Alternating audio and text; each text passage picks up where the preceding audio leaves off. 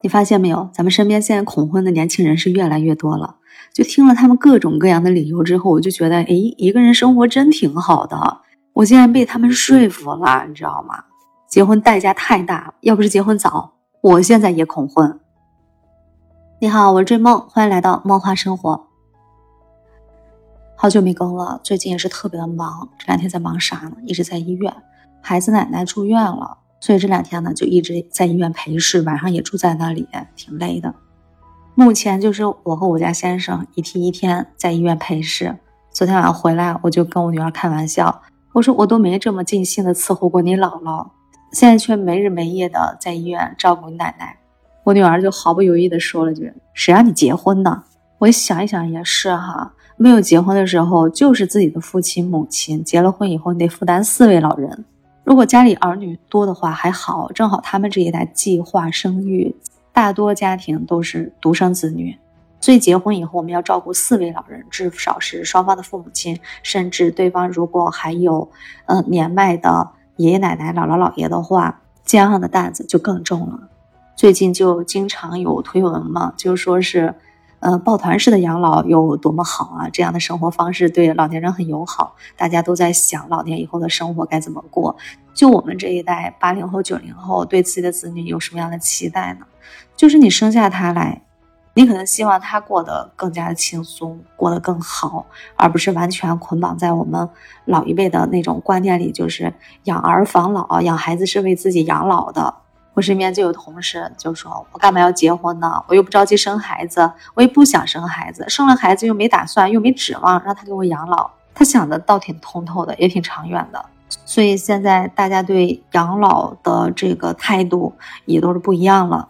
我还有一朋友刚从外地回来，回来来太原发展，他就算了算他的结婚成本有多少，房子车得有吧，然后还有每一年的养护。”结婚后的日常的花销，包括有了宝宝以后，想要宝宝过上更好的生活，家里人的生活品质能更高一些，真的是掰着指头给我算。他算了算，我要不提前攒到五百万，我这个婚是没法结的。要没这点积蓄，我觉得我是对不住人家姑娘的。人家过来是跟我过好日子的，我可不能让她跟着我受罪，是吧？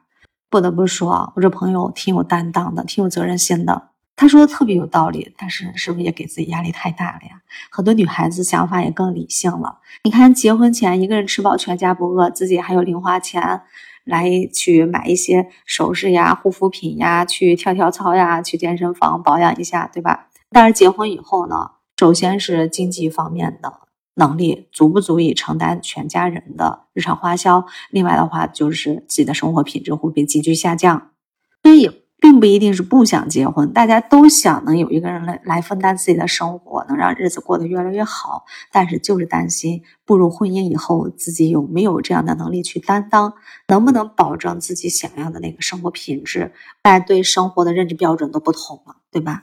还有就是结婚找对象，它也是有风险的呀。我不知道你看过那部电影没有？就是佟丽娅刚演的一部反映家暴的电影。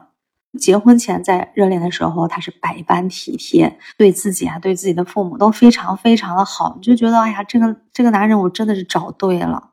但是结婚以后呢，完全是两副面孔，他会限制你的自由，事事都怀疑你、提防你，甚至大打出手。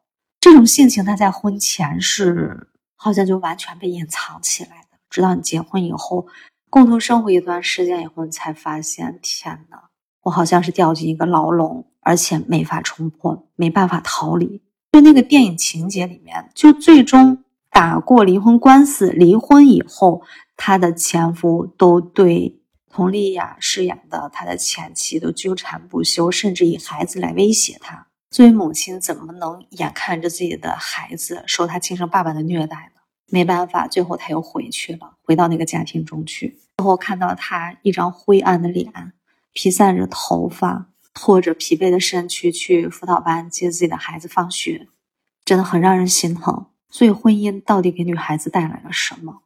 经常在一些短视频里能看到女孩子在结婚前到结婚后，她的整个特别明显的一个变化。我觉得这也是很多人，尤其是女孩子害怕踏入婚姻的一个最重要的点吧。而且，就在我们的周围，离婚率是越来越高了。以前都说七年之痒，现在我身边有很多我的同学，朋友，结婚半年、三个月，甚至有的不足一个月，两个人就分开了。生活节奏太快了，整个社会带给我们的讯息是应接不暇，所以能长久的走下去，真的是对爱情特别大的一个考验。但是爱情它还是很美好的呀，很多人在结婚前都要想，我要找到我的对方的那个真命天子、真命天女，他应该是什么样子的，他应该具备什么样的条件。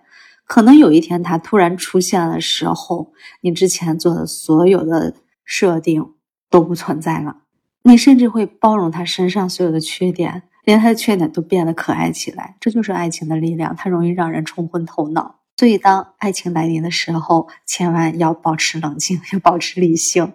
让我在一见钟情和日久生情里面选择的话，我觉得日久生情来的更踏实一些。你说呢？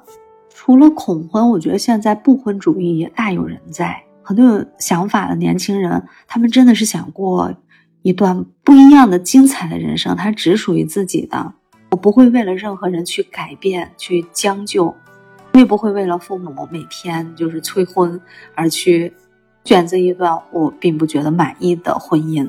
对于没有在正确的时间。对的那个人，他没有出现的时候，我就勇敢追求我想要的生活。这世界也没有一个规定，就是说人来到这世界上，他就必须要有婚姻，就必须要抚育后代。我想要我自己的生活过得精彩就 OK 了。人生何其短暂，而且还会有很多的意外突如其来，所以这些想法都非常的好，而且没有对错之分。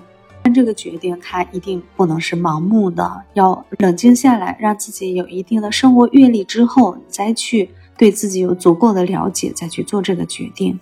毕竟，世界上没有后悔药可吃嘛。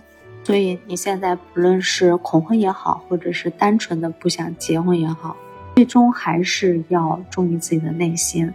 我觉得要给年轻人打一个标签的话，最关键的一个词就是勇敢吧，勇敢的做自己，勇敢的去。追求自己认为对的事，或者是对的人。人生就像是拆盲盒，你的下一个盲盒打开会是什么呢？是一颗巧克力呢，还是一颗大白兔奶糖呢？总之，希望能勇敢的迈出那一步。觉得迷茫的时候，可以求助于自己的家里的长辈呀，周围的兄弟姐妹呀、朋友呀，多听听大家的意见。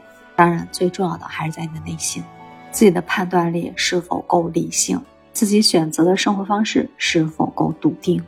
好，那我们今天就聊到这儿了。你是怎么来看待当代年轻人的恐婚现象呢？希望能在节目下方的评论区留言参加我们讨论，好吗？